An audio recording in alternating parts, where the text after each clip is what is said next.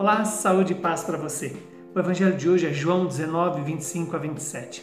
Naquele tempo, perto da cruz de Jesus estavam de pé a sua mãe, a irmã da sua mãe, Maria de Cleofas e Maria Madalena.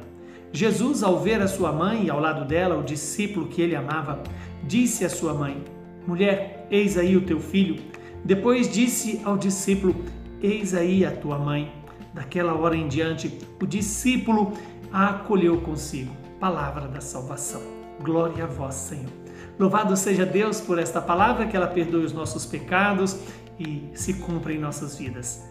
Estamos hoje celebrando a festa de Nossa Senhora de Fátima, que apareceu aos três pastorinhos e deu a mesma mensagem que ela deu lá em, na Bodas de Caná, ela deu no anúncio do anjo e dá pela própria vida, pelo testemunho de estar em pé diante da cruz, chamando-nos à conversão, à oração permanente e à obediência a Deus. É isso que Nossa Senhora sempre fez. Ouviu o chamado de Deus, respondeu sim, ensinou aos, a todos a, a fazer tudo aquilo que Jesus disser e, por fim, testemunhou até o último momento a sua obediência à vontade de Deus, ao projeto de Deus somos convidados a meditar nesse mistério da nossa salvação, do qual Nossa Senhora participou intensamente na sua totalidade, em todo o seu ser. E é isso que ela quer nos ensinar.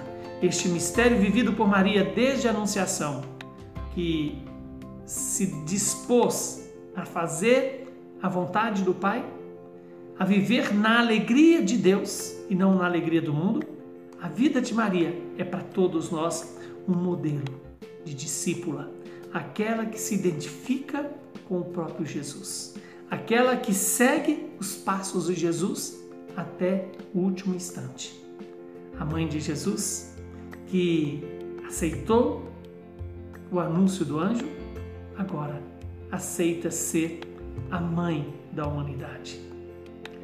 Que bom saber que Jesus deu como primeiro presente fruto da sua paixão, morte e ressurreição, a maternidade para a humanidade.